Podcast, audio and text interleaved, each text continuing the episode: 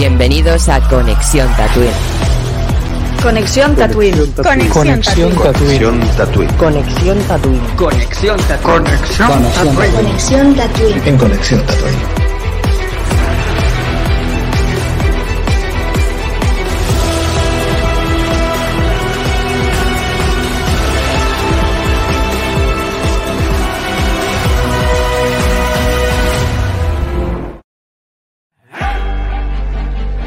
Bienvenidos a Conexión Tatooine.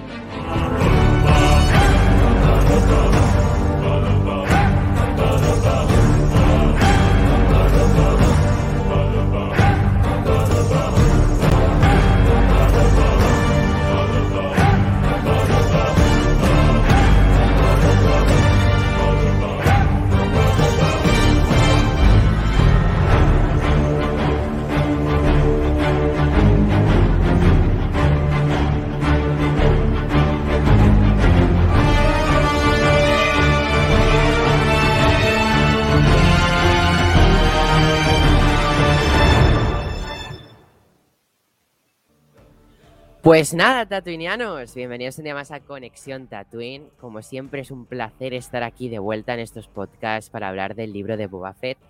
Un seriote, o sea, cada capítulo es superior, es brutal, o sea, flipante.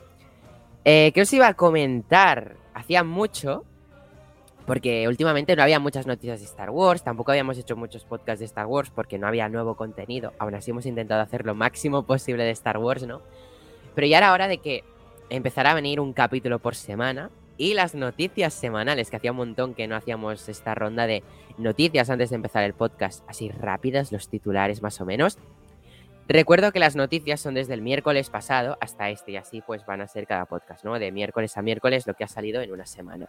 Algunas ya las habréis oído, otras no, porque son muy recientes. Alguna reciente muy, muy súper guapa, ¿no? Así que luego titulares rápidamente antes de pasar al podcast, como solíamos hacer de costumbre. Hablemos un poco de The Acolyte, de la cual tenemos dos noticias de The Acolyte. Según Production Weekly, el rodaje comenzará en mayo de 2022 en Pinewood Studios y terminaría en noviembre. Como ya sabemos un poco, Amanda Stenberg sería la protagonista de la serie, en un rol llamado Aura. ¿Vale? Eh, recordemos que esta serie está ubicada en los últimos días de la Alta República, lo que viene a ser unos 50 años de la amenaza fantasma. Antes de la amenaza fantasma. Eh, también de The Acolyte tendría previsto, ya han salido unas cuantas fechas de estreno, ¿no? The Acolyte estaría previsto estrenarse en verano del 2022, más o menos.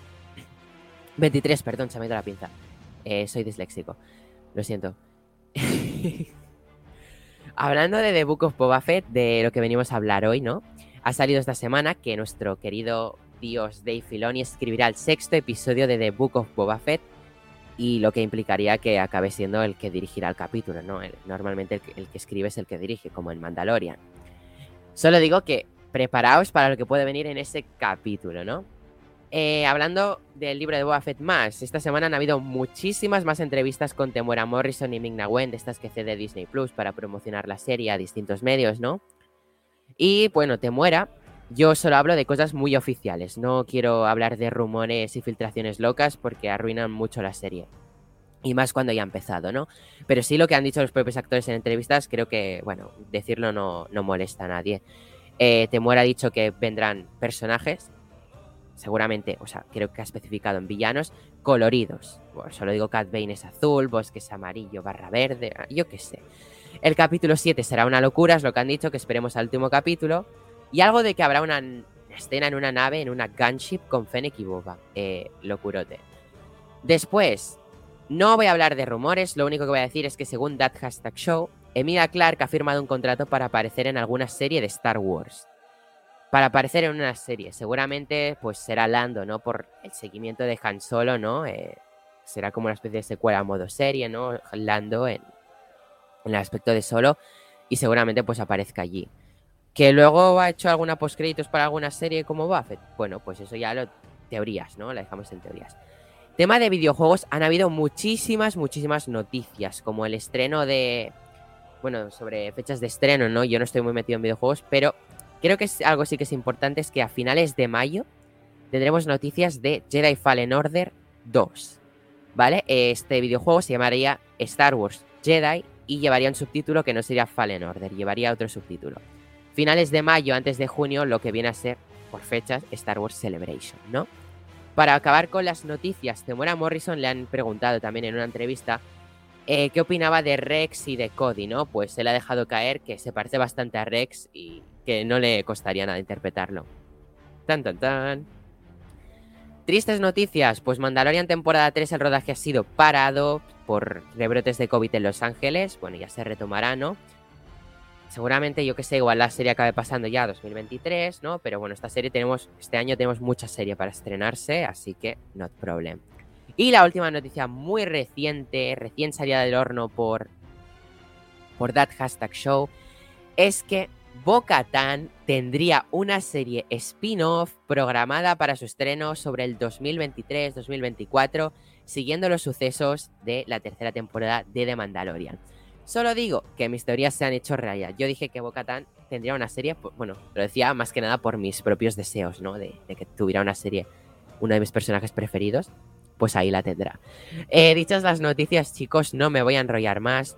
Hoy estamos aquí para hablar del tercer capítulo del libro de Boba Fett y aparte tenemos un invitado muy especial, como es de costumbre en los capítulos de series, ¿no? En este caso hoy tenemos a Rouget, ay, a Rouget, perdón. Ah, se me ha ido la pinza. Estaba pensando en Rouget que me ha enviado un mensaje. Eh, hoy tenemos a Josep del fan para el fan. Josep que ya ha estado un montón en nuestros podcasts. Así que le doy la bienvenida. Muy buenas, tal, ¿qué tal? ¿Cómo estás? Eh, muy bien, muchas gracias por la invitación, lo primero. Y bueno, es que quería puntualizar una cosa porque ahora mismo acaba de salir la eh, información de dos fuentes distintas, de Bespin Bulletin y también de Star Wars News, que no se ha parado el rodaje de Mandalorian finalmente y que sigue grabándose. No me digas. Eh, acaba de salir ahora mismo la información. Wow, Entonces, pues, pues quitamos la noticia triste de hoy. ya todos son buenas noticias. Ya todos son buenas noticias. Ya, pues y lo de es que yo, bueno, yo ya lo saben los demás compis, ¿no? Pero soy un apasionado, así que estoy feliz con Mandalorian, Bocatán y todo lo que Claro que sí, claro que sí. ¿Qué te iba a decir, Josep? Es un placer que vuelvas aquí después de haber estado ya en Bad Batch. Sí, tenía ya muchas ganas y sobre todo ya de, en una serie que sí que es un, un pelotazo de los gordos, ¿no? Pues Bad Batch nos gusta mucho, pero esto es otra cosa ya. Esto... Es live action, digamos. Es que, es, que es otra ya cosa. lo hace superior. Que... Sí, sí, sí, sí, sí. Por cierto, me he visto ya tu reacción del tercer capítulo. me encanta que te haya encantado. Eh, así que te voy a dejar a ti ya tu turno. Nos dices tu valoración del capítulo y si quieres ponerle nota, pues adelante, eres libre. Y bueno, pues ya sabes, empezamos contigo y vamos haciendo ronda. Antes de que empieces, quería decir para la audiencia que tienen en la descripción del podcast tus redes sociales, desde Insta, Twitter hasta tu canal de YouTube directamente. ¿vale? Muchas gracias. Así que adelante. Eh, a ver, a mí la serie me está encantando y he de decir que eh, sí que me esperaba, por lo menos eh, esto en cuanto al primer capítulo, me esperaba un gancho superior eh, porque mm, tipo que tendría más cliffhangers, pero la serie no se está basando en los cliffhangers y a mí igualmente me está enganchando una barbaridad. Y eh, a mí el primer capítulo ya me flipó muchísimo por cómo presentaba la serie. Creo que se está cociendo a fuego lento, pero a un fuego lento que da gusto. Porque en estos tres capítulos y sobre todo en este que ahora hablaremos más a fondo, creo que Filoni está desatadísimo tirando referencias y es absolutamente espectacular. Y mmm, en cuanto a este capítulo, la nota y todo esto, pues al primer capítulo, si no me equivoco, le di un 8. Al segundo capítulo le di un 8 y medio. Y es que la serie va creciendo. A este le voy a dar un 9 y medio. Me ha gustado una barbaridad. Solo tengo una pequeña pega, pero el resto me ha flipado. Y creo que está teniendo un ritmo increíble la serie. Eh, me ha gustado que en este capítulo hemos tenido mucha más presencia del presente. Creo que eh, esto le funciona mucho mejor en la serie. Y es que la destaco en todos sus aspectos. La fotografía es increíble, su banda sonora es gloriosa, eh, los personajes son maravillosos, las, los diálogos eh, políticos o de situación de Tatooine son increíbles. Es que en todos los aspectos hay un montón de referencias. Es espectacular, es espectacular, hay sorpresas, lo tiene todo, esta serie lo tiene todo y solo acaba de empezar y estoy ansioso por seguir viendo más de Boba Fett porque es que me está flipando absolutamente. Muchas gracias, Josep. Pues voy a seguir pasando con los demás participantes que nos den sus opiniones. Y tenemos por aquí a José. ¿Qué tal, José? Eh, buenas noches. Eh, bueno, un placer estar aquí. Adelante. Bueno, The Book of Boba Fett. Eh, este es el primer capítulo que, aparte de no caerme bien Boba Fett, no me ha gustado el capítulo. Siempre el capítulo anteriormente, los otros dos, pues me ha gustado bastante, a pesar de que el protagonista de la serie, pues no me gusta tanto. Pero en este no, no he logrado engancharme bien al capítulo, no sé. Em, es que he visto mucha valoración positiva, pero yo cuando he acabado de ver el capítulo digo, Dios, qué malo ha sido. Y de repente veo tanto positivismo y digo, lo habré visto mal, pero me he puesto a ver Los Eternos, lo tendría que haber visto otra vez, pero bueno. ¿A dónde quiero llegar? Eh, lo primero, la escena de la persecución, no sé si he sido yo, he hablado con Neil y creo que no soy solo yo, el CGI es muy terrorífico, muy mal hecho, no sé. No quiero tirarle hate a Star Wars en efectos especiales porque, porque es imposible, pero perfección no es lo que hemos visto.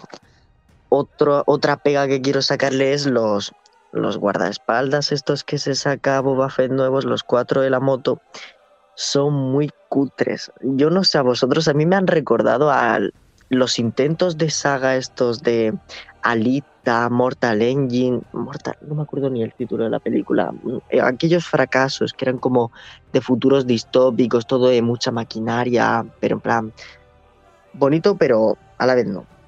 Me ha recordado mucho eso y, ha, ha quedado muy mal encima las motos de colores por Tatooine que no sé, no, no acababa de coger. No sé, no me encaja. Y no me quiero enrollar mucho. Ah, la muerte de los Tusken. Bueno, spoiler, perdón, pero eso sí me ha emocionado. Me pone triste porque era lo que me gustaba de la serie, que eran los Tusken. Me gustaba muy mucho, aunque había partes en las que yo digo, estoy viendo National Geographic de, de los Tusken pero me gustaba mucho además la escena del tren y pensar que ya los ha liquidado, que ya no salen más, pues, pues no me gusta, la verdad. Aunque bueno, se viene problemillas con los Pikes y, eso puede desembocar en cameos de Emilia Clarke, espero, o de otros personajes. Aunque yo espero a Emilia Clarke, en mi corazón sé que va a aparecer en algún momento. Y bueno, no me enrollo más, eh, a este, al anterior le di un 8, al siguiente creo que le di un 8 y medio, pero este le voy a dar un 5 siendo generoso. Ostras, José. Flipo. Me gusta en el fondo, en plan. Opiniones muy. ¡Wow! Opiniones muy. uh, o sea, Perdón, ¿puedo decir una cosa más? Sí, sí. Ver a Demuera Torreson sin camiseta y en gallumbos me ha traumatizado parcialmente. Creo que no ha sido el único. Eh, pasemos, va con el siguiente. Jero, ¿qué tiene que decir? Porque no sé nada de las impresiones de Jero porque no he hablado con él. sí, hoy no, hoy no hemos hablado de las impresiones. Es verdad que yo me acabo de terminar el capítulo de ver hace muy poco. Bueno, lo primero, buenas noches. Eh, buenas noches a todos los que estáis. Buenas noches, Josep. Por gracias por venir otra vez de nuevo a este pedazo de planeta caluroso, pero no deja de ser bastante animado que se llama Tatooine. Eh, bueno, pues eh, bueno, gracias ahí. Buenas noches también a los demás, Lau, Julen, José, Nil. Creo que es todos los que estamos, más luego también a los que nos están escuchando, y en especial a Tony, a Putoni y a Ruger, que los queremos desde la distancia, pero desde la mucha distancia. Hablando del capítulo, eh, escuchando la valoración de José, mm, he de decir que en, en- en una pequeña parte puedo estar incluso de acuerdo con él porque eh, no deja de ser un capítulo más de Boba Fett, impresionante. No es el mejor capítulo de la serie, eso está claro. Pero eh, yo lo siento, ch- chicas y chicos. Eh, yo solo puedo decir una cosa de este capítulo que creo que resume todo lo que siento, que es machete. Mm, Y no quiero entrar en spoilers, luego si queréis lo comentamos. Porque eh, he sido feliz. He sido feliz durante unos segundos viendo, viendo la pantalla y casi se me ha caído hasta la lágrima. O sea, Por lo demás es un capítulo completo, es un capítulo que te explica un poco el procedimiento de lo que va a ser el final de, lo que es la serie, de la temporada, lo que nos esperan estos cuatro capítulos que vienen, que van, yo creo que van a ser muy, muy, muy moviditos. Y que, bueno, eh, hay que destacar también un poco la manera que tiene de rodar eh, eh, Robert Rodríguez, para mí magistral. Es verdad que la escena de las motos se queda un poquito, un poquito floja. O sea, estoy de acuerdo, lo que decía que estaba de acuerdo con José. Es verdad que eh, el señor Don, el, bueno, el grande, el Robert Rodríguez, creo que hace, bueno, una especie de, de homenaje a una película que se llama ¿Qué me pasa, doctor? ¿no? De, que, bueno, el director murió hace, hace poco. Eh, Peter Bogdanovich, me parece que se llamaba. Y bueno, es en sí una, bueno, un homenaje que yo creo que le da y creo que bien, y bien tirado, ¿eh? Eh, me, me, pasaba, o sea, con esta escena de las persecuciones de moto, lo encontraremos, me, pasó igual un poco lo de Pancur. Eh, esa cosa que hicieron de Pancur, que al final queda un poquito floja. Aún así, para voy a dar mi valoración para enrollarme, que bienvenidos a un universo de Boba Fett. Me encanta humanizar al personaje. Me encanta verle sufrir y casi sangrar, como hacía el último James Bond. Eso es lo que les hace grandes. Y mi puntuación va a ser un 978. Y aunque no es el mejor capítulo, creo que por el mero hecho de tener a alguien como Machete y un Rancor, casi se merece un 10. Y aquí lo dejo, Neil. Luego, si quieres, hablamos. Muchas gracias, Jero. Y ya paso con los últimos. Julen y Lau. ¿Qué tal? Hola, ¿qué tal? ¿Veis? Yo os doy el turno y que os ordenáis vosotros dos como queráis. Sí, siempre nos, nos pasamos de uno al otro dependiendo del podcast. Yo esta vez estoy de acuerdo con ambas partes. Estoy de acuerdo con José. Sí que ha sido un capítulo que... Sí que es verdad que no sé si por X o por Y no tenía tantas ganas de ver. No sé, porque por, por cualquier cosa esta vez no estaba tan pendiente de, Buah, mañana es Boba Fett, es más, ostras, hoy es Boba Fett, vamos a verlo, ¿no? Pero sí que es verdad que viéndolo... Eh, Sí, la todos lo hemos pensado. La persecución sí un poco una mierda. Pero no una mierda, o sea, al final es porque parecía falso. O sea, no era muy creíble.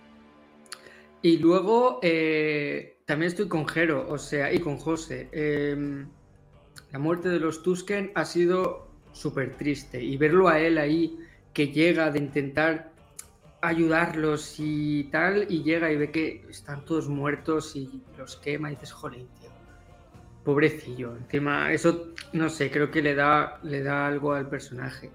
Y, y luego, bueno, la aparición de, de Dani Trejo en, eh, con el Rancor ha sido una pasada. Y ver lo contento que se pone eh, Boba, con, como si fuese un perro, que le acaban de regalar un perrito súper mono. ¡Ay! ¿puedo, ¿puedo, jugar con él ahora? ¿Puedo? Entonces, eso está muy guay, pero en general creo que es lo que dice Josep. La, creo que la la temporada va increciendo, por eso me cuesta tanto poner notas. Me pasa como con Ojo de Halcón.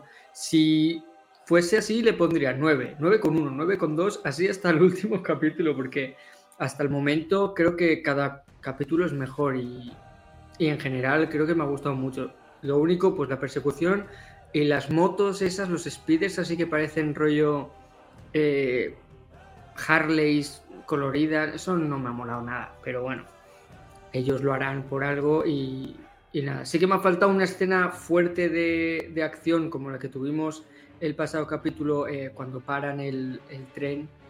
Eso me gustó un montón, pero bueno, supongo que ya iremos viendo peleas y demás. Pero en general, pues le voy a poner un 8, 8 y medio.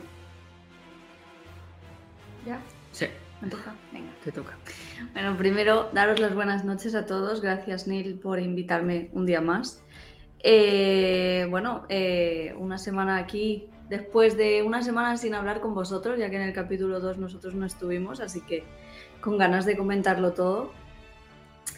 Y nada, a ver, yo quería empezar, a ver, es que en verdad lo habéis dicho todo, pero estoy de acuerdo con cosas que habéis dicho todos. Eh, quizás ha sido el más eh, soso, mmm, por decirlo de alguna forma, pero yo creo que este es un capítulo de transición mmm, para lo que viene después. mm, como ya nos están dando expectativas súper altas, yo creo que va a terminar la serie eh, con apariciones mm, que vamos a flipar. Eh, estoy he puesto una velita y todo para que salga Emilia Clark, evidentemente, como José. O sea, es- yo, si sale Emilia Clark, ya le pongo no, un 10 no, un 20 a la serie. Eh, y entonces yo creo que es como un capítulo que estaba ahí, pues porque tenía que seguir explicándonos lo que había sido el pasado de Boba Fett eh, y por qué ha llegado donde ha llegado. Y la persecución, se lo estaba diciendo a Julen antes, a mí me recuerda mucho eh, a, Regreso en el a Regreso al Futuro 2, cuando están en la persecución con el, con el, patín, el patinete mm, volador. Me recuerda mucho eso. Las motos de colores no me pegan nada. O sea, esos colores tan vivos no me pegan en Tatooine. Eh, se me ha hecho corto el capítulo, también es verdad, porque ha terminado y he dicho, ya no, quiero, o sea, quiero más. Siempre que termina un capítulo me quedo con ganas de ver más. Entonces creo que eso es bueno, pero bueno, mm, eso, se me ha hecho muy corto. Y creo que poco más que decir. Mi nota para este capítulo es un, mira, hoy voy a ser como Jero, como Jero normalmente, voy a poner un 7, como 85 periódico. Esa es mi nota de hoy, del capítulo. Y con ganas de ver el próximo, la verdad. Si es con este sí que me he quedado con ansias. Pues muchas gracias, chicos, por vuestra valoración. Eh, paso con la mía rápida. O sea, yo estoy muy en sintonía con Josep, ¿no? Sí que en algún aspecto estoy más en sintonía con unas cosas que habéis dicho, ¿no? Pero en general con Josep, ¿no? Me ha parecido un capítulo excelente. A mí me ha gustado mucho más que el primero, lo tengo que decir. Sin embargo, a mí me pasa una cosa que digo, "Mm, señor Rodríguez, con lo que yo te quiero, con lo que yo te quiero, y has bajado tu ritmo de acción. O sea, con lo que le gusta la acción, no le está dando mucho detalle a la acción. Ahora también os digo, yo creo que se está guardando la acción para el capítulo 7. Al igual que Boba está así menos luchador, yo creo que es porque va a darlo todo al final de la temporada. Y bueno, soy positivo, ¿no? Raramente yo positivo, así tanto.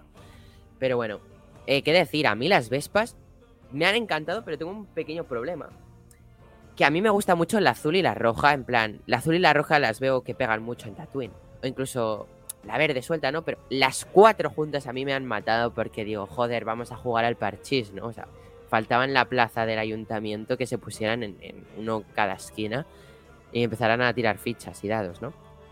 Pero, o sea, ahora lo digo así, pero no quedaré como un hater, ¿no? Pero a mí me han encantado, porque son como unas vespas en Star Wars. Y a mí eso me ha encantado. Y este rollo cyberpunk que me llevan, ¿no? Esta tribu, o esta tribu, perdón, es- esta pandilla, eh, a mí me flipa. Y he de decir que me he quedado tremendamente enamorado de Sophie Thatcher, que por fin la he visto en el libro de Boba Fett. Después de mucho tiempo de teorías creyendo que sería Omega, o al menos ese era mi deseo, me ha gustado más este personaje que si hubiera sido Omega, porque ese estilazo a mí me flipa. Con la Vespa y todo. También hemos visto el debut de Jordan Bolger, ¿no? En esta serie, en este capítulo. Y joder, es un capitulazo para mí. O sea, me ha encantado. Una fotografía increíble. Solo digo que Boba Fett en el Banta y cómo han tratado esa fotografía, esa paleta, esa textura. Me ha parecido brutalísimo.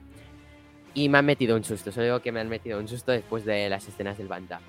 Y no sé, creo que Quedan ya pocos flashbacks, creo que acabaremos los flashbacks en el siguiente capítulo y que vamos a tirar para adelante y creo que hoy ha sido como boom, ¿vale? Ya, ya estás en la actualidad porque hoy por fin ha sido ya más actualidad. Actualidad me refiero al, bueno, sí, actualidad, ya no son flashbacks. Y que ya va a ir para adelante, o sea, mm, creo que los flashbacks se van a quedar más para atrás, quedan algunos supongo como Rescata Fennec y todo eso. Y bueno, también muy buenas conexiones con The Mandalorian, primera temporada, ¿no? En Mos Eisley un cameo chulo ahí por al fondo pasando. Y pues nada más, a mí me ha gustado el capítulo y creo que a los tres capítulos les he dado un 9. O sea, yo soy muy de 9, o sea, no me gustan los decimales, para mí no existen. Así que le doy un 9, igual que a los otros demás.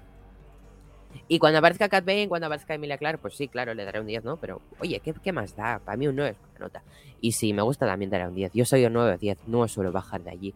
Así que chicos, después de mi opinión, creo que es hora de pasar ya a debate, que lo estáis esperando todos, a debatir. Bienvenidos todos. Ya podéis activaros los micros. Estamos todos. Sí, todos. hay- hay Hay cosas cositas que- decir, ¿eh? Creo que no hemos visto el mismo capítulo. Totalmente. José, tú no sé Yo qué- creo que no. A mí Disney Plus me ha puesto una cosa extraña. Yo, yo de verdad que, que no lo he vivido igual. Es que lo estaba viendo y digo, pero ¿cómo puede ser esto Star Wars? Pero si estoy viendo una cosa extraña de Disney Channel. A mí me ha flipado el capítulo. O sea, a mí sí que sí que No sé, es que las motitos del parchis, el, el otro con, con, con los efectos especiales estos cutres, que, a ver, no son cutres, pero para ser Star Wars es cutre. Y no sé, me ha parecido muy, muy soso. De todos modos, intentemos sacarle partes positivas en este podcast que no sea mucho hate. Claro que sí, Eh, sí, yo voy, con- yo voy a tope, yo voy defiendo el capítulo. Yo también. Vamos a sacarle Eh, mucha positiva porque tiene mucha que sacar.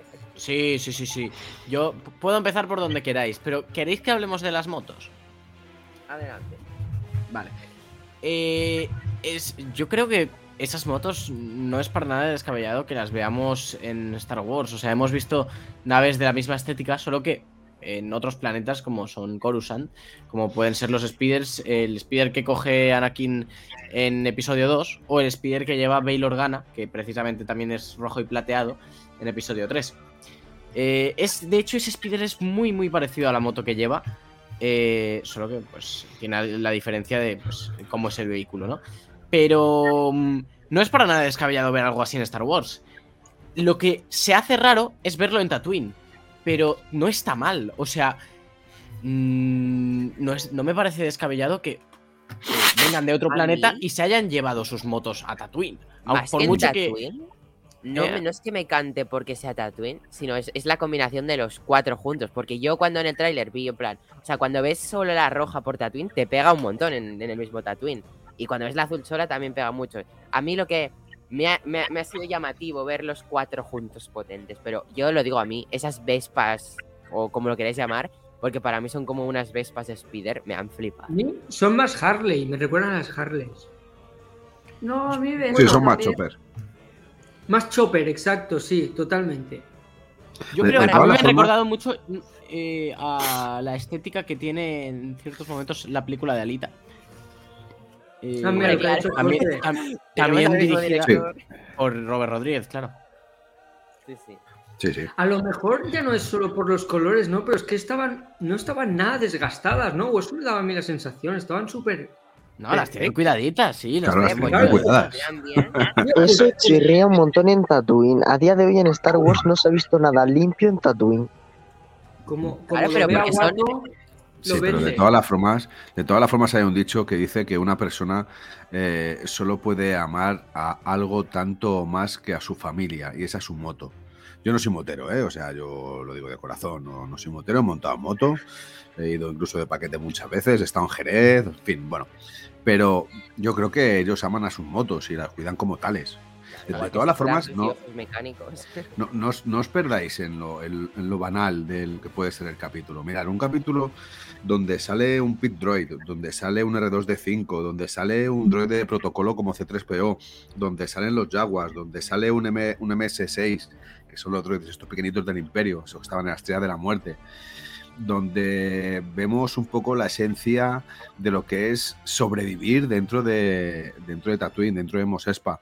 O sea, yo creo que tiene. en- en un- es un homenaje muy fiel a lo que significa un poco Star Wars. Es un pequeño resumen en muy pocos minutos.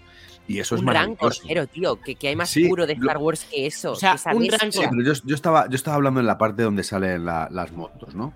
Dentro de la, la imagen de la moto, que es verdad que queda un poquito antiestético, no antiestético, sino un poquito, ¿cómo decirlo? Muy estático a veces. Eh, Ascético. no, este- las motos un poco estáticas, creo que deberían, deberían de, haber, de haber bebido un poquito más de Regreso al Futuro, como decía antes Lau, porque sí es verdad que también te puede recordar un poco a Regreso al Futuro, pero podían haber bebido un poco más de esa escena de la película donde, donde también había, había un colorido y una chicha bastante importante. Es verdad una cosa, eh, seguramente esa imagen con otro tipo de canción de banda sonora de fondo hubiese mejorado. Es verdad que yo lo he visto Oh. muy flojo esa banda sonora de la persecución de las motos. ¿Qué No diciendo que Sí, sí, O para sea, mí yo ah, creo que yo creo que, creo que ha sido lo más fuerte, cómo han introducido el no. tech. O sea, porque, o sea, yo lo digo, está, esto, este grupo es muy cyberpunk, muy tecnológico, sí. entonces pega mucho que la banda sonora sea muy tecnológica en el aspecto Claro. de añadir sonidos electrónicos. Creo que es lo que Sí, pega pero, precisamente. pero no, te, no te digo que no compositor- pegue ese tipo de música, compositor sino lo que que hace creo es que cuando compone, pues tiene que crear una Mm. buena relación con la situación. Y es que si te presenta un personaje muy electrónico, te va a hacer una un banda sonora más tecno, más electrónica, ¿no? Que una más clásica. O sea, creo que es lo. Aquí comparto con Neil, la banda sonora ha estado de lujo durante la persecución. Al igual que con Boba Fett no usan unos silbidos muy tribales, ¿no? Con el tema de los Tusken, claro, para representar eh, el interior que está viviendo.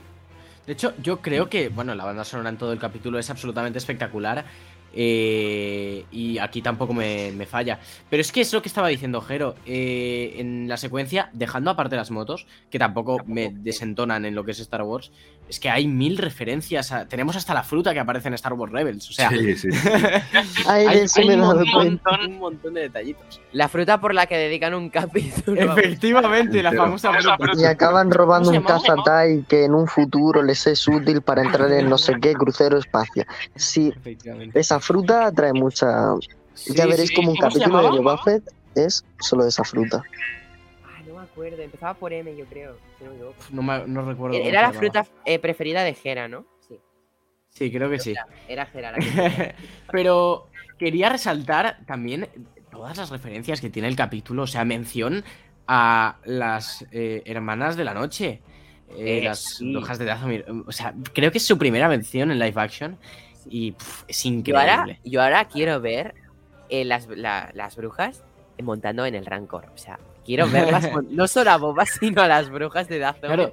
montando. En el Rancor. una cosa, Es- Asar Ventress sigue viva en el canon, Mm, ¿no? creo que no. ¿No? No, la mató Queen Lambos. ¿En qué momento? Me esto- Eso no lo sabía yo. es que te perdiste en Eternals, José. Me voy a llorar un rato, ¿vale? ¿En qué momento se Iba a decir, hará un cambio en Boba Fett, pero ahora me la habéis matado. Le traiciona a Queen Lambos cuando van a Sereno, un planeta Es una, de es una pena, ¿eh? Que hagan eso en una novela. Podrían cargarse esa novela y que lo hagan en, por lo menos en animación. A ver, que conociendo a Star Wars le ponen el cartelito Legends en un momento. Claro, claro. Eso mismo Claro. hizo, hizo Filoni en el primer capítulo de Bad Batch con Caleb Doom, así que... Efectivamente. Eh, yo quería. eh, o sea, es que tengo tantos puntos positivos. Eh, la fotografía, el momento en el que está partiendo con su banta y es- se ve con los dos soles de fondo, él en medio de la pantalla, tan majestuoso, con una música tan majestuosa, es increíble. Claro, y además que eh, eh, no sé quién lo ha dicho, no sé si ha sido tú mismo que lo has dicho en tu canal de YouTube, que hemos visto a Mando montar en banda, a los Tusken, a un montón de gente montar Hmm. en banda, pero nunca a Boba. Y además, con esos ropajes, la capucha, el sol por atrás. Funko, haciendo- Funko, Funko, Neil, Funko. Imprescindible. Todo el mundo a, arrancarle la cabeza a Mando y a ponerle la de Boba. Pero, Jero, aparte de eso, de, de lo que estás diciendo, yo quería hablar más seriamente, en plan. Ese plano es muy significativo. o sea, se acaba de unir a los Tusken y ahora monta un Banta, que es como el, Sí, es, el uno de ellos. Y, claro, y como en, en la misma secuencia te ponen esa referencia a Mandalorian con los cascos situados de la misma forma eh, de los imperiales. Y Pelimoto Justo- que me he puesto a chillar. es increíble, es increíble ver a- ahí a Pelimoto. Y sobre todo que cuan- en- justo en el momento en el que vemos los cascos, se, en la banda sonora se añade una campana que es muy característica de Mandalorian. Y además, Eh, Tú Sí. piensas que eso se va a conectar porque justo clavan en las picas los cascos y Mando cuando llegamos a Isley conoce a la mecánica Pelimoto y están los cascos en las picas. Es que conectará con cómo llega Mando a Mos Eisley, cómo mata entre comillas a Fennec, cómo Boba la, la Claro, salva, eh, es está súper bien conectado. Y además, Y la además- mecánica sale así como dato. sí, Claro, claro, claro. Pelimoto, es lo que hablamos. Y ha sido un, un cameo muy sutil, o sea, así de Muy fondo sutil. pasando, pero que si increíble. te fijas te emociona. Yo he de decir que el capítulo, hoy he tenido un momento libre, ¿no? En plan, no- como ya había acabado toda la faena, pues en cultura audiovisual me he puesto a verme el capítulo, porque tenía libre, ¿no? Claro, y qué mejor asignatura para ver eso, ¿no? Claro. Y, y madre mía, o sea, yo estaba tapándome la boca, bueno, más, porque llevaba la mascarilla, ¿no? Pero tapándome la boca para no chillar, porque yo chillo mucho. me pasa, me pasa. A mí, yo nunca me he puesto a ver ningún capítulo en clase porque, bueno, tengo que reaccionar.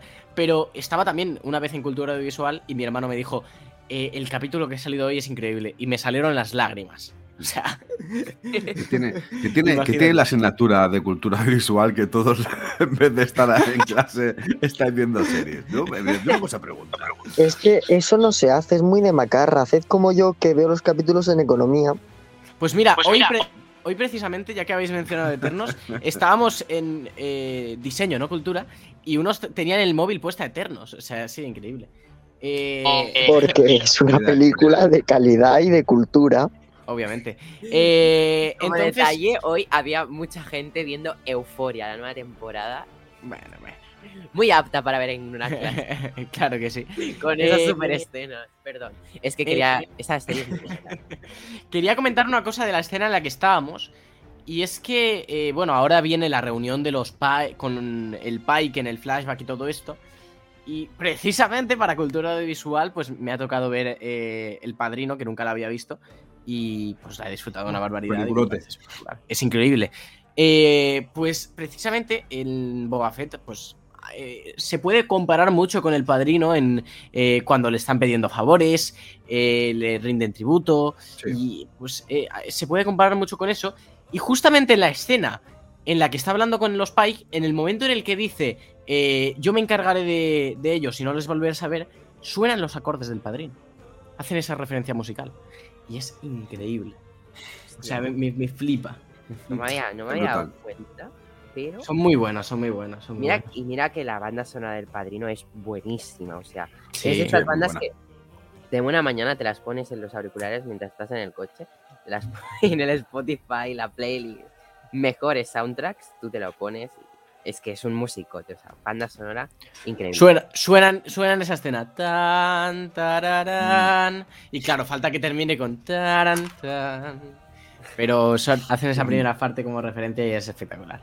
Brutal. Que no es espectacular, pero espectacular. ¿eh? Ya podrían meter esas referencias em, de Mandalorian cuando estaban en la nieve así, la banda sonora de Frozen.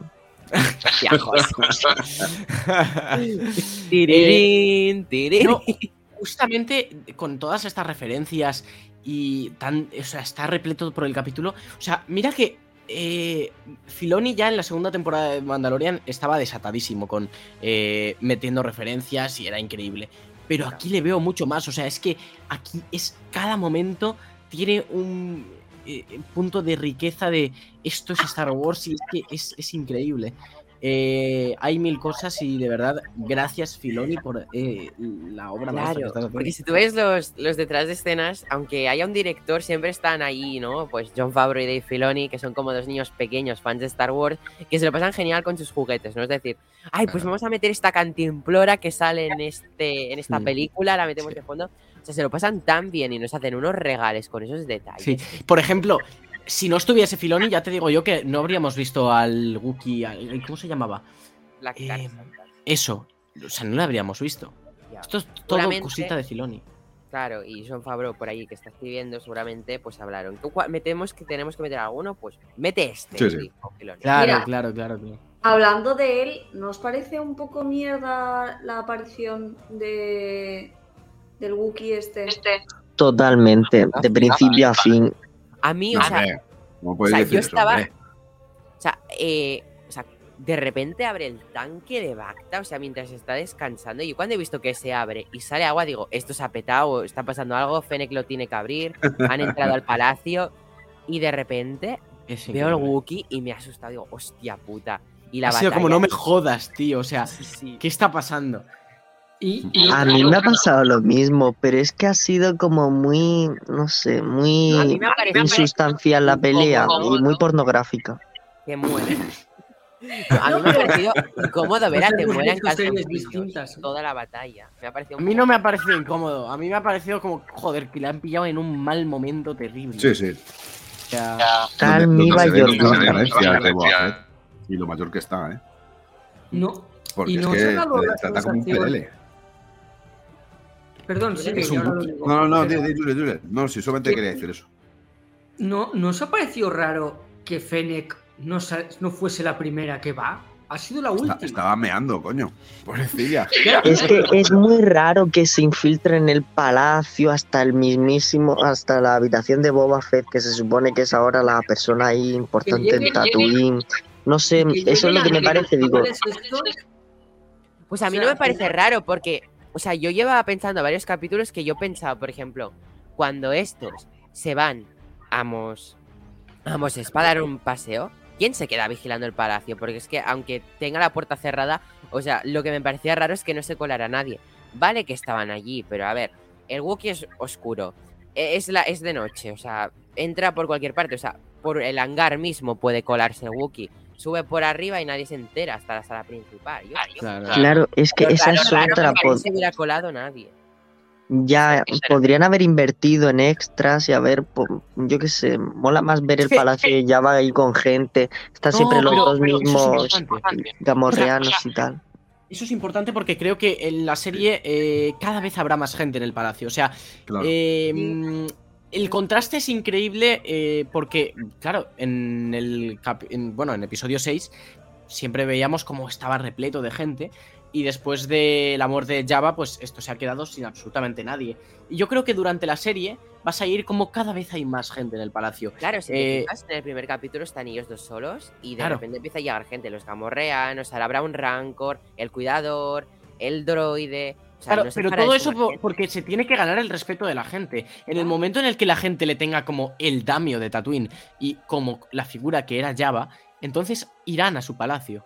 Sí, sí. Y cada vez habrá más gente. Yo creo que esa va a ser la transición que veamos en la serie, que cada vez va a ir aumentando eh, el número de personas que vemos ahí dentro. Ahora ya tenemos a eh, eh, este grupo de moteros que trabaja para Boba Fett.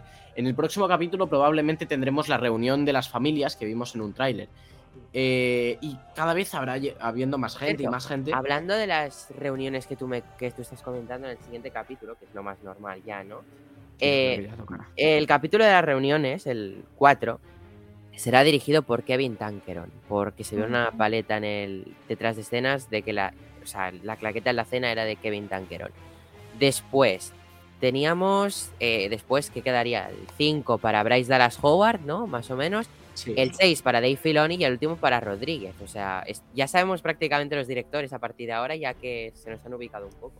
Sí, ahora, ya prácticamente lo sabemos. Ya los tenemos Sí. colocados. Yo llevo desde el primer capítulo queriendo ver esa reunión, tío, nunca llega.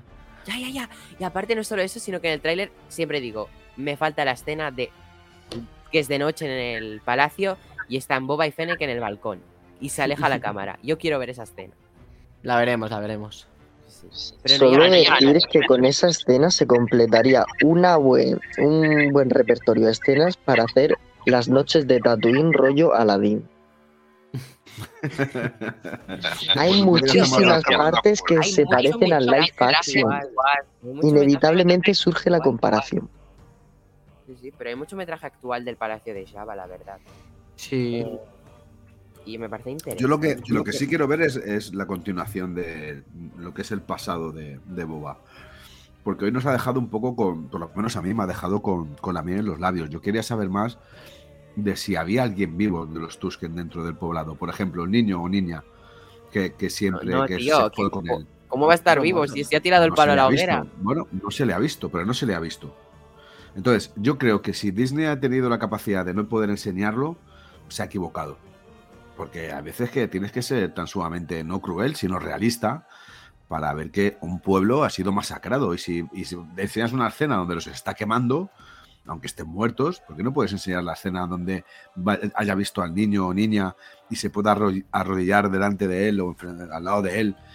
Y no, no lo sé, algo así, porque Yo creo que, el, el personaje del niño, muy niña es muy pero- significativo para él. Ya, pero yo, yo es que, o sea, yo te digo, cuando justo Josep hablaba de lo increíble que era la escena de, de cuando empieza a montar en Banta, ¿no? Si te fijas, cuando se va, yo es que al principio la había notado, porque no sabía que iría con los Spike, como una despedida, que se iba del poblado Tusken, que me parecía raro, ¿no? Que se fuera, pero dije, bueno, se va, porque si te fijas, el niño se levanta como, nos abandonas, como todo el mundo, ¿no?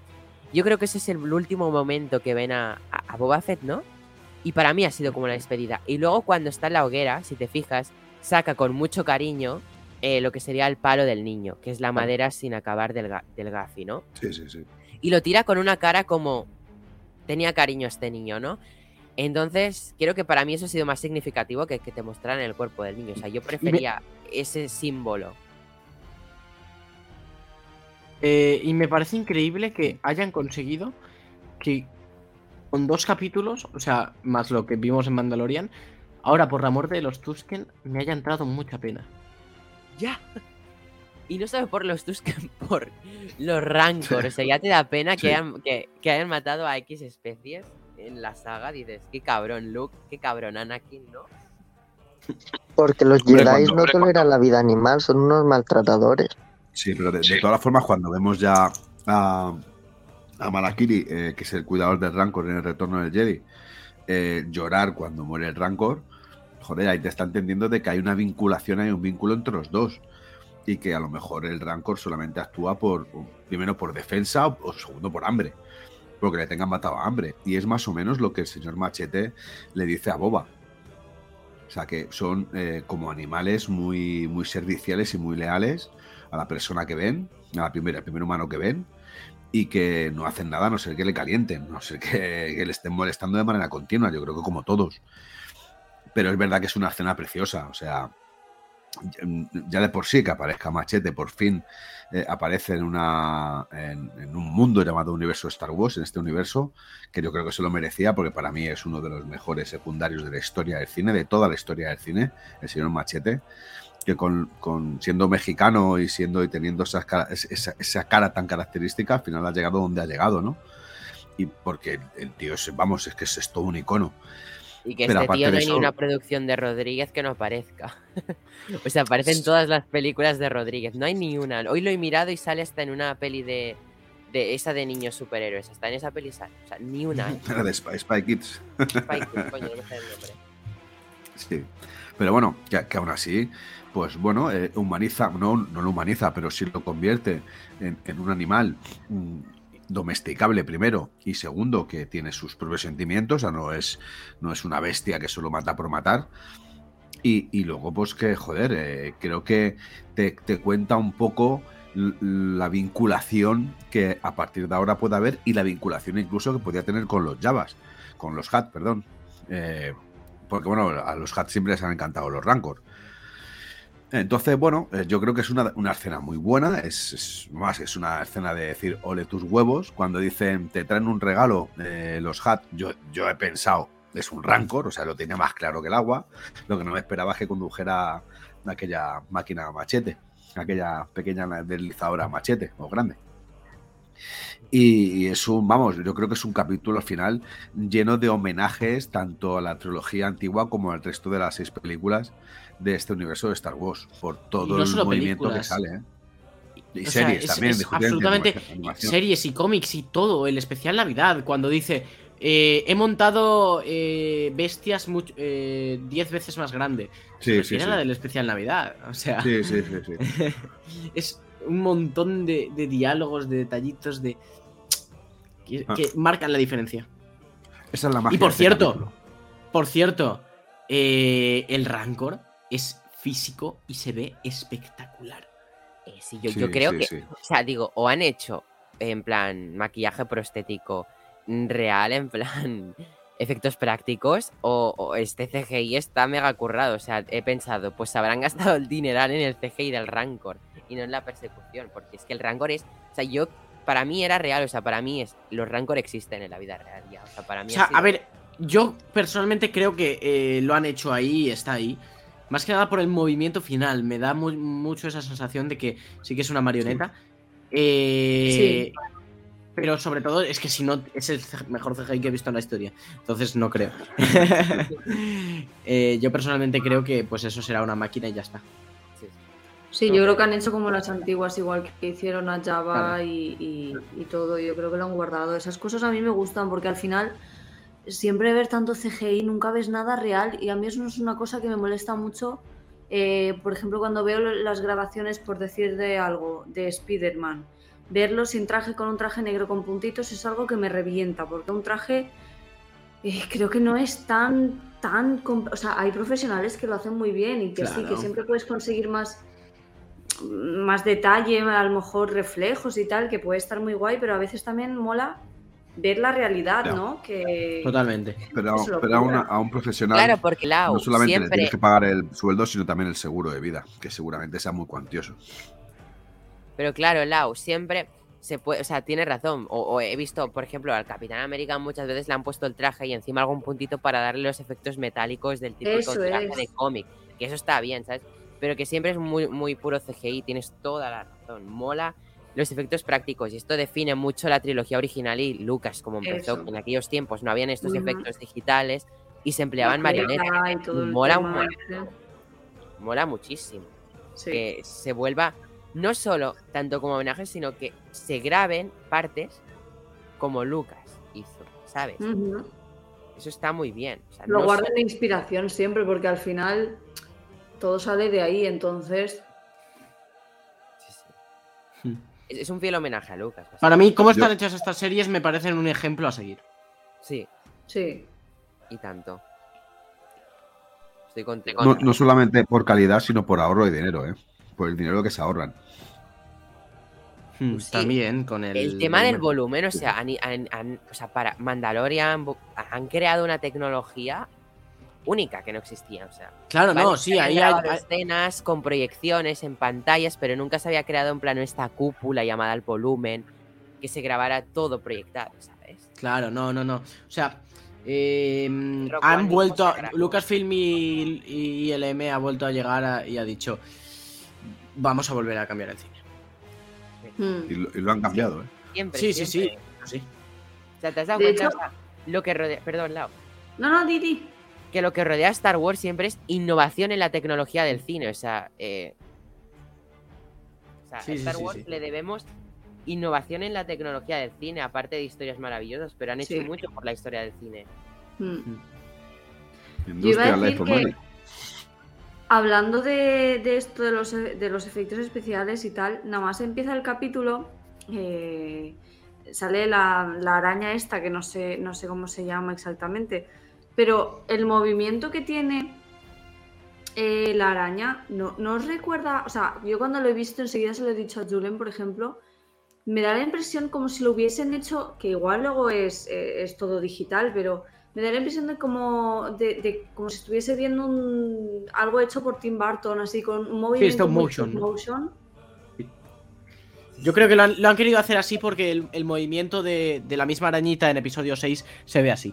Entonces, Sí, sí, por han eso. querido conservarlo. Claro, Por eso han, querido- estaba han querido bien. conservar el cómo se veía. Eso lo hicieron también en Mandalorian temporada 2 con los eh, AT-AT que salían de fondo. Los hicieron también con stop motion para conservar el cómo se veía. Y está muy bien, es un manda- también. Sí, en, en el episodio 7 de la segunda temporada, cuando vemos la prisión en la que está Ah, sí, coño, es verdad. Sí, ahí sí. se ven. Oh, es verdad, no me acordaba. Claro, yo estaba pensando, tía, tía, a mí que me vuelven locos, no me acuerdo. No, sí, sí. Y aparte, chicos, eh, solo digo, se está liando parda. O sea, este capítulo ya te han mostrado como. mm, ya ni los Java son los verdaderos villanos. Sí, sí, Ay, perdón, Se los Java. Eh, porque los Hutt ya te lo ha dejado claro el propio Boba Fett. O sea, ellos esperan eh, en retaguardia, esperando a que estos se enfrenten en conflicto, ¿no? Y cuando ya se hayan matado, ya llegarán ellos, ¿no?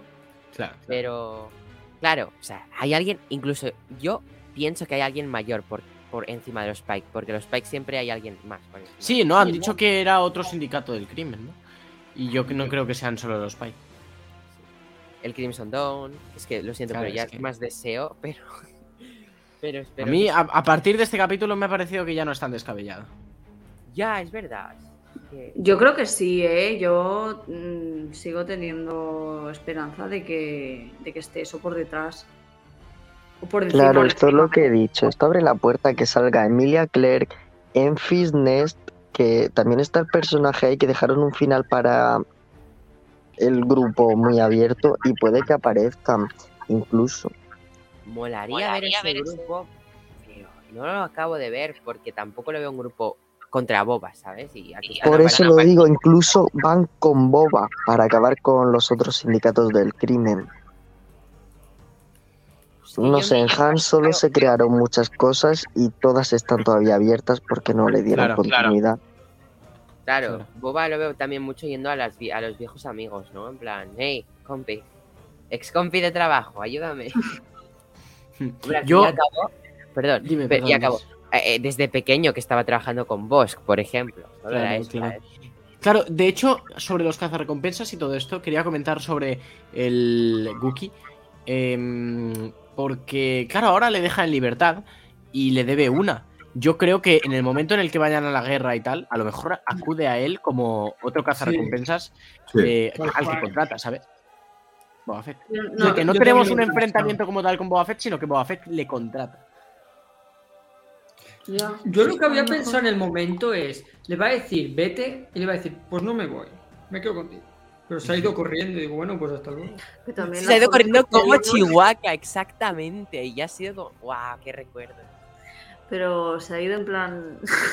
Me ha parecido muy rara la escena esa en la que se va corriendo. Parecía Kate Bishop corriendo.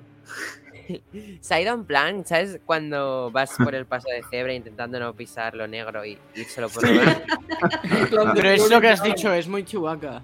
Sí, pero este Chihuahua es así un poco torpón corriendo, como siempre. Pero es normal, ¿sabes? Por. Como aviso, igual. Y Bishop, es que era Kate Bishop. Estará comiéndose a un pobre Yagua.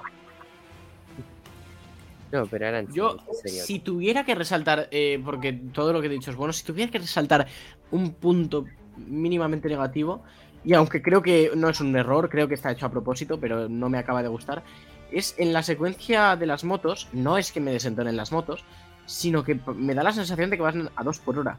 Sí. Sí, Me, da- eh, me dan ganas de acelerar. Yo estaba todo el rato como. Claro, es es, como- Venga, más es- es rápido. como- es muy estático el movimiento. Sí. Es Claro, muy, muy yo, estático. ojo, ojo, creo que está hecho a propósito. Porque eh, justamente la primera frase que dicen en esa escena, antes, an- justo antes de la persecución, es: Mi moto es más rápida que la tuya. Eh, y están hablando de la rapidez de la moto. Entonces, no creo que haya sido algo aleatorio el que vaya tan lento, ni un error de dirección, ni nada. De hecho, se ven en algún momento las motos como van como casi tambaleando y el motor como que va subiendo y bajando. Y yo creo que es eh, por eso. Y más que nada, pues porque eh, pues tendrán las motos limpias, pero a lo mejor no tienen recursos para poder repararlas del todo para que Sí, pero el, vayan a speeder, pero el speeder tampoco es rápido. Y hemos visto Sí, a- a que ver. hay tipos de speeder muy, muy rápidos. Sí, pero a ver, una cosa es que lo conduzca Han Solo en su película y otra cosa que lo haga el mayordomo de, del Claro, alcalde. porque a mí, me, a mí me ha matado mucho en plan que el mayordomo estaba conduciendo porque es que al actor se le veía una cara de cagado, o sea, y lo Sí. muy bien porque se nota que ese mayordomo no ha conducido en su Claro. puta vida. o sea. Entonces, lo veo bien, lo veo bien. Solo que, o sea, me parece que queda raro en la escena, simplemente. No me parece que esté mal dirigido porque creo que es la intención que quiere. Pero ese 0,5 que le, llega- le falta para el 10 se lo daría por eh, esa escena eh, que creo que habría quedado mejor si fuese más rápido, Sí. aunque creo que esté a, pro- a propósito. Un Y poquito más quiero resaltar claro. eh, claro. Quiero resaltar eh, el momento en el que la chica sube encima de un edificio y se ve un plano de ella eh, desde abajo, que se le ve con la moto y Sí. de repente mira para abajo. ¡Qué plano! Dios, que me pise la cabeza. Ese plano el que, el que he puesto cuando he puesto la intro, he puesto la foto. Sí, lo he visto. Me ha parecido brutal y es, que, Es pa, increíble. Ese personaje apunta mucho. Es increíble. O sea, yo he leído, eh, es, la escena está mal dirigida. Es que solo por esa parte, ya no solo el plano, sino cómo está hecha esa parte, ya no, no puedes decir que está mal dirigida. O sea, es increíble. No, y por todas las ¿Qué me referencias que haces que hemos dicho antes. No, claro, claro. Eso es verdad, Jero, sí, sí. Sí, un poco de todo en general. Sí. ¿Y qué me decís sobre todo que el final, cuando se estampa por fin el mayordomo, Boba por fin ha decidido usar el jetpack? Bien. Por fin ya era hora, no lo quiso usar en el capítulo 1. Ay, qué guay su aparición, ¿eh? Qué guapo, es No me la tremendo. esperaba, o sea, yo no me esperaba que de repente Boba bajara. ahí. No, yo tampoco. Yo es que em, estoy disfrutando mucho también porque cuando estáis diciendo las cosas me estoy poniendo las cosas en el capítulo en el momento y lo veo y digo, ay, qué maravilla. sí, sí, sí, sí. Y justo después eh, aparece una, una nave, un transbordador espacial, creo que es, eh, que tiene una estética muy similar al halcón. Sí, porque es, Sí, es el- una el nave coreliana. Exactamente. Claro, y además, en Corelia todos. En Corelia era donde se construían muchas naves del Imperio. Entonces, esa estética, el halcón milenario. Y al fin y al cabo, el halcón milenario, lo que es el chapado que tiene final, es muy parecido al de un- al, al- la superficie de un destructor estelar. Tan gris con todo eso. Entonces, yo creo que tiene relación el tipo de nave. Sí, no, sí, claro, es, es muy parecido. Además, con eh, lo- las tres cápsulas de escape que son eh, muy parecidas a lo que vemos ahí en el halcón también en uno de los lados y las bueno las entradas a la nave es li- literalmente un calco del halcón es, es tremendo es tremendo Buah, es, es que es para flipar este capítulo. Es un, es un capítulo muy digno, aunque. eh, a ver, entendamos que no es el mejor capítulo de Boba Fett. Joder, llevamos tres. fi- Fijaos una cosa, llevamos tres capítulos y parece que llevamos ocho temporadas, ¿eh? Porque estamos diciendo que, bueno, este capítulo le falta un poquito. Hostia, es verdad que los dos anteriores nos han dado mucha chicha y sobre todo nos han enseñado mucho de lo que es el pasado de Boba Fett, algo que queríamos todos los fans de este universo de Star Wars. Era, era, era necesario conocerlo, qué es lo que haya pasado después del Sarlacc, hasta casi donde ha llegado ahora. Pero dentro de que este capítulo no deja de ser un capítulo un poquito más de información que los otros dos, no deja de ser uno de los capítulos más grandes de la temporada. Primero por el, por el tono, ese, tono diurno que es poco característico dentro del universo de Star Wars. Segundo, por, porque introduce también ese colorido que ya introdujo George Lucas con la carrera de vainas en aquel, en aquel momento del episodio 1. Porque también un poco esta velocidad, esto eh, de ir de un lado para otro también. Y, y por todas las referencias que he dicho antes. Aparte de eso, te introduce actores como, como Machete, que es digno de aplaudir. Te- ya te dice que los Hat son meros gente que lo que busca es dinero y que pasa de conflicto porque huyen como si fuesen culebrillas diciendo, hostia, que si el problema no eres tú, el problema son los que vienen. que ya cuando nos han dicho los que vienen, nosotros nos vamos y a tomar, y, escucha, te dejamos al Wookiee. Es que el Wookiee para nosotros, ¿qué es? Merienda. Es verdad que viendo también, por ejemplo, la escena de donde luchan con, con, con el Wookiee, con, eh, se llama eh, Gran- Grantan, ¿no? Grantan, o algo así se llama el, el Gar Wookiee, no, no, Santan, el negro. Eh, a mí me ha parecido, a lo mejor es porque estoy viendo un poco la maratón de Juego de Tronos, pero me ha recordado un poco a esa batalla, bueno, a esa lucha que tienen Oberyn y la montaña en, en un momento dado, porque ¡Fua! Pedro Pascal, nuestro mandaloriano. Pedro, Pedro Pascal, qué grande. A lo mejor incluso que, quien dice que no, Pedro Pascal Pascal dicho, Desde "Mira, algo ese día nunca se quitó el casco. No, José, no. No, en Entonces, serio, joder. Pobrecito, que le revientan la cabeza. Sí, pobrecillo. Pobre- No, pero eso ya hablaremos otro día. Pobrecillo. Lo es una mío era spoiler sin contexto, ni lo tuyo ya no sé qué es. Entonces, despu- después de ver todo esto y sin pensar ni opinar, que es un desbarajuste de episodio, porque si decimos todo esto y decimos, joder, es que al final le queda un tutor revoluto, que es un desbarajuste, pues yo entendería que dijerais que era malo, que le diéramos un 5 como José. Pero después de lo que hemos dicho y con todas las referencias que hace el gran Robert Rodríguez, por no decir el hijo puta de Robert Rodríguez de manera muy cariñosa, discutiramente, eh, escucha, es que es para verle, darle un beso y un abrazo y decirle, ole, ole, porque en tan pocos minutos me has hecho sonreír en muchas ocasiones. O sea, esto es como, como las típicas películas donde te salen canciones y dices, coño, cuando la, cuando la escuchas dices, hostia, esta canción, y te viene un flashback incluso de tu propia vida. La escuché yo estando en esta discoteca o en este garito o estando en el coche. o- Y joder, yo creo que con este capítulo me ha pasado eso. O sea, me han venido a la cabeza imágenes de Star Wars de un mogollón, muchísimas, pero muchísimas.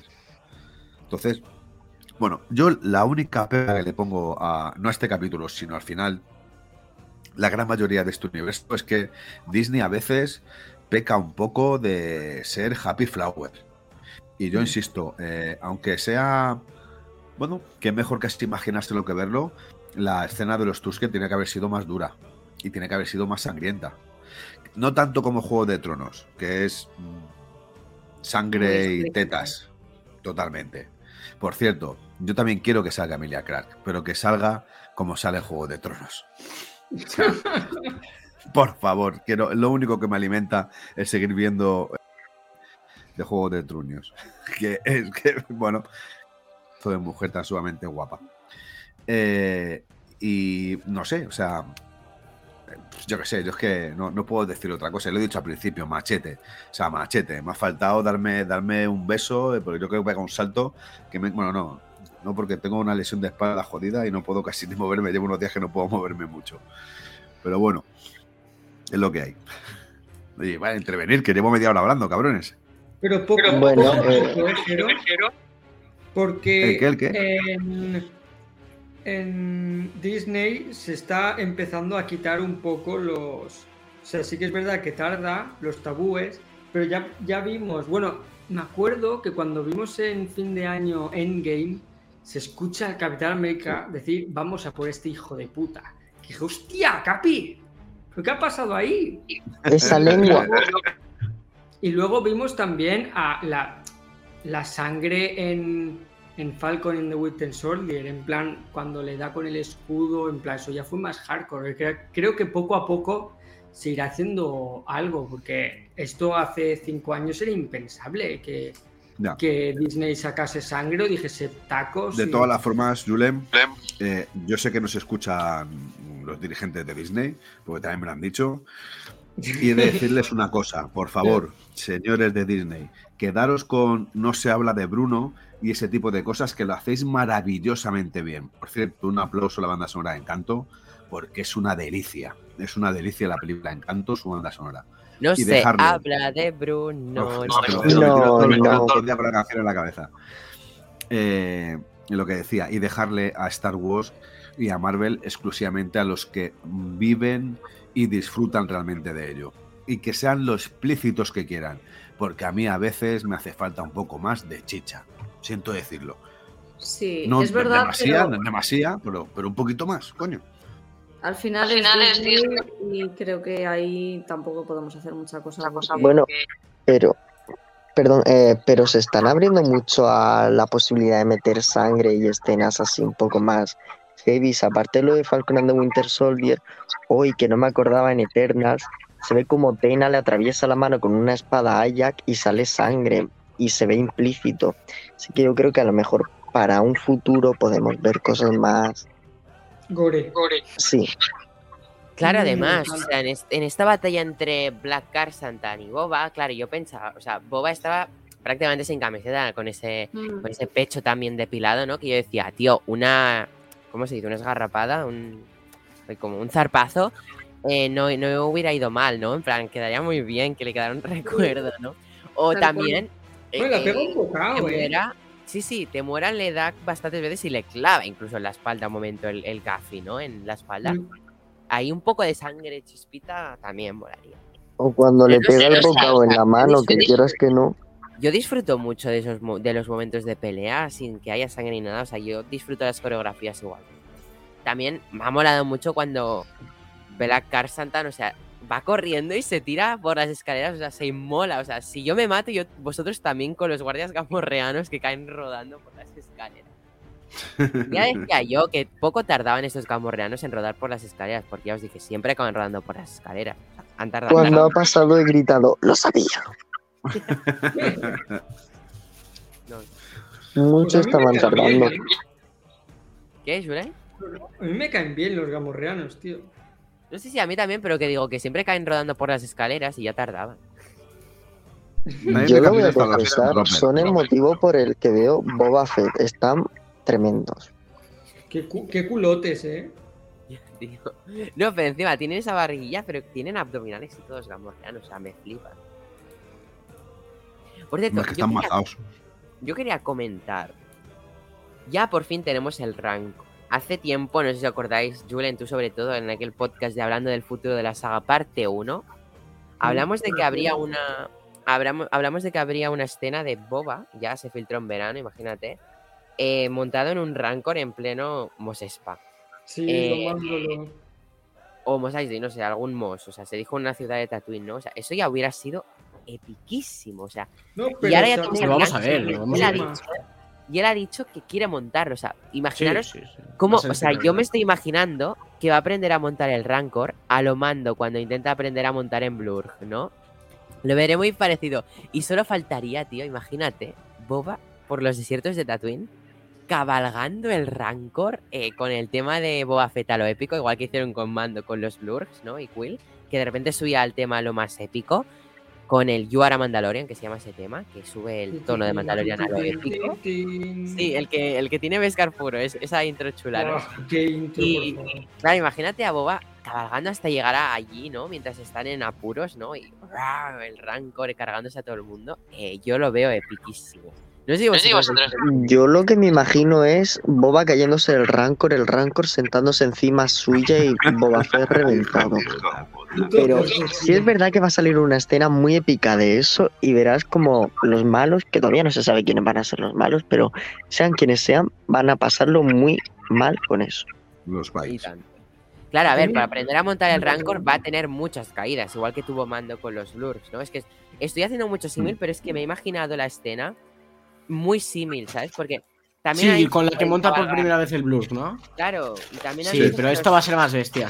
Que Sí, los porque es que la, Rancor la pueden altura no es la misma, cabalgar. ¿eh? Los Rancor ya, pero han dicho que los Rancor pueden cabalgar porque cabalgaban con las hermanas de la noche, ¿no? Entonces ya será muy. Ya, ya sabemos que pueden cabalgar, no Pues caminan. ya sabemos, eh. Ya sabemos cómo va a ser su entrada triunfal en Tatooine. No va a ser el, eh, como los llevan a los Hat con eh, ellos sentados ahí. Va a ser él en el puñetero Rancor. Todos Claro. mirándole. Y cabalgando, o sea, va a llegar Claro. y de repente frenará y si se carga de vídeos que se los carga. Es el Daimio, tiene todo el derecho. Y yo, Yo que lo- pe- yo llevo lo- pensando desde que he visto el capítulo que lo mismo sale Sabine, que por lo que sé, o sea, Sabine, Asag Ventres, ahí yo que sé, hace lo que sea con la magia de esta No gente. pega, mucho, pero, Me la habéis matado en un momento, ya nada. que la quiero ver en live action. Es un personaje como lo haría, pero no lo veo. Oye, que realmente ella en la última temporada de, de Clone Wars o en la penúltima salió a cazar recompensas. Descabellado no sería que Está saliese. muerta. En mi mente no. Hombre, también podría ser que entrase con el, cabalgando al Rancor con el, el, el, este, el cuerpo muerto de Fennec eh, llevándolo. ¿Sabes? Eso también podría ser muy épico. ese, ese comentario lo has hecho para joderme, ¿no? Sí, sí, efectivamente. O al revés. ¿Sabes qué me jode cuando la gente empieza a teorizar de que Fennec morirá en la serie? Efectivamente, lo has hecho Hombre, para es que. Si tiene, si tiene que morir alguien, que muera Fennec, no jodas, no te puedes cagar a Boba Fett, perdóname. No, ya lo sé que no se lo van a cargar, pero a Fennec tampoco. No, no creo que se carguen a Fennec, ¿eh? O sea, yo No, es que me no, matan a Fennec y dejo morir, de ver Star Wars. O sea, estoy enamorado de Ming Na Wen. No va a morir. Eh, con las acrobacias que hace a sus 58 años de edad, yo me caso con esa mujer. Me caso. Seamos realistas. Van a matar a Boba Fett. El trozo de plástico ha Que no, dado que ya no, mucho que de sí. Que no, coño, ¿cómo van a matar a Boba Fett? Si está en su, en su primera juventud todavía. Ya ha vendido todos los juguetes que tenía que vender. Hay que enterrarlo. imagínate, montando Boba Fett el Rancor. Ese Funko lo vais a ver. Y te lo van a sacar Chase, metálico, en Lego, en Lepin, en todo. Tú eres el primero que cae en las compras, José. ¿Y quién se ha comprado, todos los todo el discos? mundo. Además de verdad. Si al señor Temora le han prometido que va a hacer de Rex, a lo mejor deja morir a Boba Fett. Si no, te digo yo que no. No, a ver, va a hacer de Rex, pero no. No va a morir como Boba Fett. Boba Fett va a estar en la batalla final del Filoniverse. Claro, el, el, Ojalá, el eh. endgame de Ojalá. Star Wars, o sea, allí va a estar Boba. Tiene o que sea, ser el Iron pero Man. Tiene que ser el Iron Man de, de No. Endgame. No, Yo lo hablamos. hablamos. El Lo Iron Man de, alguien tenía que de a Star Wars Man, va a era- ser era Mando. Bo-Katan. Amando no, tío. Jero, lo- los Mando un vaso halcón, tío. No, Mando, o sea, va a ser el que morirá épicamente. Y tú, y tú lo dijiste un día que estabas de acuerdo Sí, incluso. pero no había visto, estaría- no, no- no había visto Boba Fett, le tenía olvidado en, en mis adentros. Ahora no puedo, no puedo. O sea, yo lo siento, pero veo a Mando sacrificarse por la galaxia. Aso- Ahsoka es, es la capitana de América, capitana de Tatooine, pero Capitana realmente el, realmente el que el que ¿Os manda, el que manda ahí? El que manda en, en- al final va a ser va a ser Boba. Yo estoy convencido de eso, ¿eh? Ahora que han dicho lo de Temuera interpretando a Rex, ¿eso abre las puertas para en la serie Ahsoka salir Rex? Sí, hombre, Bueno, claro. ¿Le ponen ahí una barbita? Yo estoy También se habló de te muera en la serie de Andor y te muera en la serie de Obi-Wan Kenobi interpretando a Cody. O sea, te Sí. mueras los clones, o sea, en todas partes. Hay Madre mía, te que no le pase nada al hombre. Que no le pase nada. Larga vida. Larga vida, te Lo que sí le, le va a pasar es que la cuenta del banco va a subir estrepitosamente en billetes. Otra razón para casarme con él, José. Pero todo el mundo sabe que no lo haces por el dinero. La hago por lo, lo bien que le queda al cuerpo calzoncillo. Nada más que se está sacrificando mucho para hacer de boba este señor. O sea, está trabajando. O sea, Ah. se lesionó su doble de acción y hizo él las escenas de acción. Porque se lesionó. ¿Cuántos años tiene, perdón? 61. tío. ¿Cuántos? Sí. Pero si está mejor que yo este hombre. Ya, ya, ahí lo tienes. ¿Qué iba a decir, chicos? ¿Queréis comentar algo más del capítulo? Si queréis hacemos la típica ronda final con nuestras teorías, con nuestra conclusión del capítulo. Yo lo último que le cambio la nota a un 5 con 10. Me habéis convencido y vale, es mejor de lo que pensaba. Hijo puta. Vale, si queréis hacemos una rondita rápida. Suelen y Lao, ¿queréis empezar? Sí, vale. Adelante. De, de- en plan. Despedida, despedida ya, ¿no? Y, no, y lo típico, eh, ¿qué queréis ver para el futuro? Bueno, lo típico de me ha gustado el capítulo, quiero ver no sé qué, pues eso, ¿sabes? Bueno, yo lo he dicho más o menos al principio. eh, y hemos sido varios a decirlo. eh, que estoy deseando que salga, por favor, Emilia Clark, que es lo único que pido. O sea, puede salir mil cosas de las que me voy a poner contenta de todas, pero tengo muchas ganas de que sal- de salga Emilia Clark y sería pues una confirmación más de los personajes que estuvimos hablando en, en el directo que, es- que, que hicimos hablando de lo que esperábamos de la serie de Boba Fett. Y nada, me tengo ganas de que llegue ya la semana que viene, ver eh, un poco más, porque nos habían dicho que todo el primer capítulo era lo que habíamos visto en trailers y estamos en el capítulo 3 y aún no ha salido todo. Entonces, guay, porque hay cositas ahí que nos han dejado con ganas y que vamos a ir viendo poco a poco. Y nada, poco más. Un, un placer estar con todos vosotros aquí. Una semana más. Y eso. Yo. A ver, yo por ahora estoy satisfecho con lo que estoy viendo. Creo que está siendo una serie. eh, a ver, para mí es muy, muy parecida a Mandalorian. Y Mandalorian me gusta mucho, por lo que entonces pues, estoy contento. Luego, eh, tengo ganas de, de ver cameos. Quiero ver ya pero cameos no como el de, el de la, la chica esta que le arregla la, la, la nave a mando, no. Quiero ver, pues yo que sé, un Grogu, una Soka, bueno, de todos los que dijimos, quiero ver, Quiero ver. Soñar es gratis. algo gordo. Ya, ya sé que... Hombre, dilo tú que quieres ver a Sag Ventre. Eh, Está viva y yo creo que es posible. Pero bueno, yo estoy satisfecho, estoy contento con lo que estoy viendo, tengo ganas mm, más que, que la semana pasada porque nos han dejado así un poco con el ojete cerrado. Y, nada más, creo que me mantengo en mi nota y, y nada, creo que eh, esta serie está consiguiendo algo parecido a lo que me pasó con, me pasó con Hawkeye, solo que a Boba me gusta un pelín más. Eh, pero estoy cogiendo cariño al personaje de, de algo que casi no era, que era meramente estético. Me gustaba por la estética, pero su historia y él me sudaban eh, muchísimo. Entonces, ahí, ahí es donde, donde mantengo el hype. Así que eso, yo por ahora estoy contento. Pues, Josep, si estás por allí, Sí, sí, sí, sí. Pues, eh, a ver, yo ya lo he dicho al principio, el capítulo me ha parecido una absoluta pasada. Eh, ese es mi preferido de momento de la serie, creo que la serie va en ascenso y creo que donde la serie va a comenzar a explotar eh, va a ser en el próximo capítulo. Y el, el punto en el que vamos a flipar va a ser en el capítulo de Filoni, seguro. Eh, pero bueno, yo a mí la serie me está gustando mucho. Creo que se está, está recibiendo eh, muchas críticas injustas. eh, y yo creo que también es normal en parte porque venimos de un final de Mandalorian que nos dejó muy arriba. Y a mí la serie me está flipando, pero yo creo que hay gente que se ha quedado en, ese, en esa aparición de Luke Skywalker y que, a ver, no se puede esperar siempre ese nivel en, en todos los productos y todos los capítulos, ¿no? Eh, hay que entenderlo en su contexto. Y yo creo que eso le está pasando un poco factura a esta serie, que venimos de un punto que nos dejó muy alto, ¿no?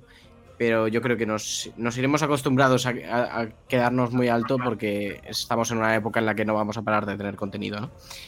Pero bueno, eh, a mí el capítulo me ha flipado absolutamente y a seguir así a tope. O sea, yo estoy dentrísimo y siempre voy a ver la, la serie la primera hora que pueda porque me pilla en el instituto, pero siempre que tenga hueco la veré cuanto antes. Genial, Josep. Eh, continúo con Jero. Está por allí Jero, el psiquiatra de Tatooine. Sí, estoy aquí.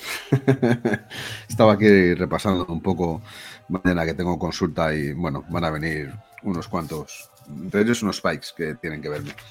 Pero bueno, eh, lo que os decía antes, que me ha parecido un muy buen capítulo, a mí me ha encantado, le he dado casi el 10, como podéis podido escuchar. Eh, creo que es una serie imprescindible, creo que es necesaria, creo que me está flipando.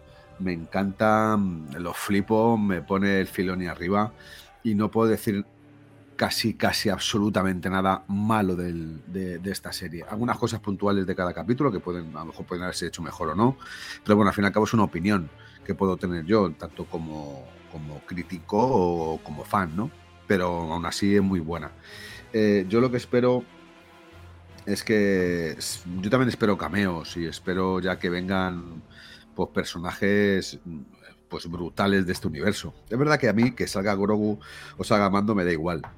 Es que para mí no son relevantes porque sé que los voy a ver de- en breve en una serie que se llama Mandalorian. Que salen, pues muy bien, pero yo quiero ver un Cat yo quiero ver a un Boss, quiero ver a un Dengar, quiero ver a un Zucus, a, un Forlom, eh, quiero incluso ver a Han Solo, a Chewie, quiero ver aunque sea halcón milenario, que, que eso me va, me, va a producir hasta, hasta casi mareo, ¿no? Pero quiero conocer un poco más de, esos ex cazarrecompensas, como dice, como dice Boba, cuando le dicen, yo ya soy un ex cazarrecompensas. Y creo que es una cosa a tener muy en cuenta porque es una frase muy significativa. ¿eh? Y, ya os digo, yo quiero ver este tipo de gente en, un capítulo, bueno, en los próximos capítulos de Boba. Sobre todo a Cat Bane, porque tengo mucha curiosidad de, verle. Me, produce, no sé, me, llama muchísimo la atención y creo que es un gran personaje que se le debería de dar también mucho más contenido. Eh, decía Laura que ya con que salga Emilia Clark que le vale. A ver, vamos a ser realistas, Emilia Clark no tiene un personaje de relevancia dentro del universo de Star Wars. Lo que pasa es que la tía es una muy buena actriz y, y, joder, está, está, que no? está muy guapa. Jero, No, Jero, no, ¿cómo? no tiene relevancia Me dentro del universo de Star. Wars. No me, Pero no Jero, me, no- no me Me contéis opongo. batallas, no me contéis batallas que, es que hasta, hasta el droide del Imperio, los MS6, tienen mucha más relevancia pero, que, que- que pero el escúchame. ¿me puedes escuchar un segundo?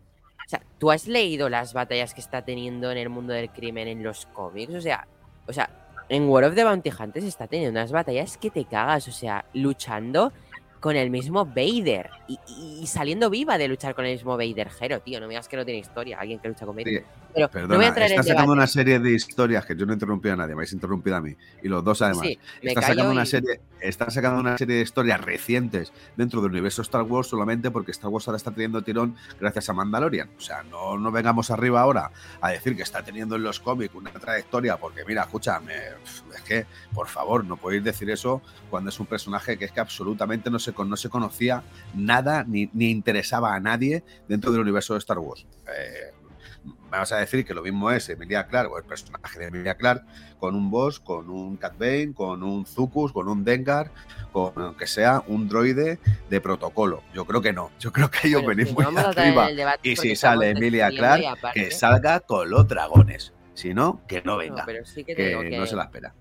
Que no vamos a entrar en debates porque ya estamos despidiendo, pero que cada uno que opina lo que quiera y si a alguien le hace ilusión más ver a Kira que Cat Bane, pues que... la ¿Sabéis, ¿Sabéis a quién María ilusión a mí ver dentro de un capítulo de Boba Fett? ¿Es de verdad o...? Eh, sí, sí, sí, es de Ah, vale, verdad, vale. es una persona, es una persona real. No, a mi amigo digo- Julen, a mi amigo Julen. Me encantaría verle dentro de un A eso, me, capítulo re- de a eso- me refería con verdad, ¿ves? ¿Ves? José. ¿José está vivo? ¿O está Sí, viendo- al borde de quedarme dormido, más pero silen- digo, lo que más silenciado, de hecho, yo no hablo.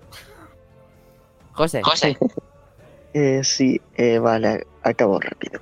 Mm, bueno, a ver, yo le he dado un 5 al capítulo porque me esperaba mucho más. Veníamos de dos muy buenos, en mi opinión, y este no me ha gustado.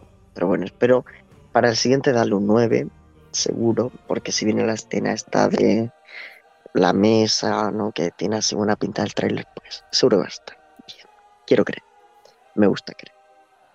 Y bueno, ya en plan cameos, pues lo mismo, Cat Bane, Emilia, Claire, Kira, ¿no? Sería espectacular, porque para mí sí me parece importante.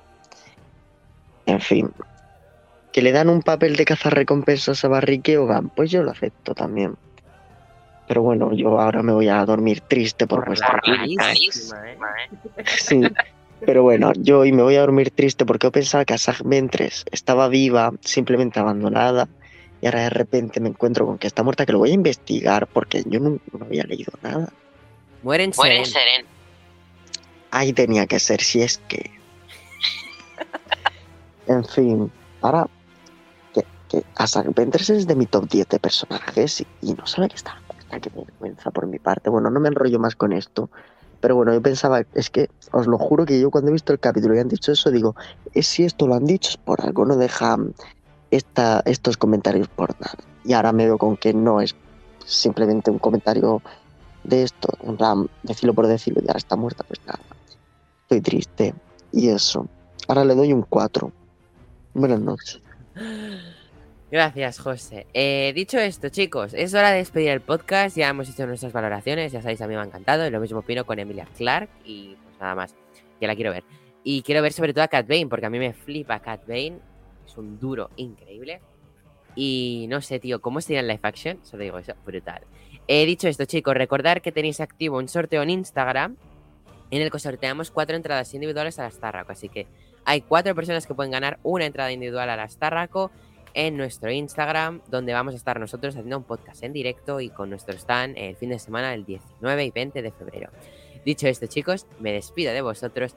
No olvidéis mirar los, los enlaces de la descripción, que está el canal de Josep. Eh, también está su Instagram y su Twitter, del fan para el fan. Ya sabéis, seguirlo si no lo seguís. O sea, lo raro es que no lo siguierais, claro. no, pero dicho esto, chicos, nos despedimos. Y qué mejor manera que si queréis con musicote, ¿no? De, de Boba Fett. Así que, adiós, chicos. Que la fuerza os acompañe. Y nada, que la fuerza os acompañe. Que es que qué mejor palabra que eso. Es que ya lo uso en mi día a día. Eh. Qué frica.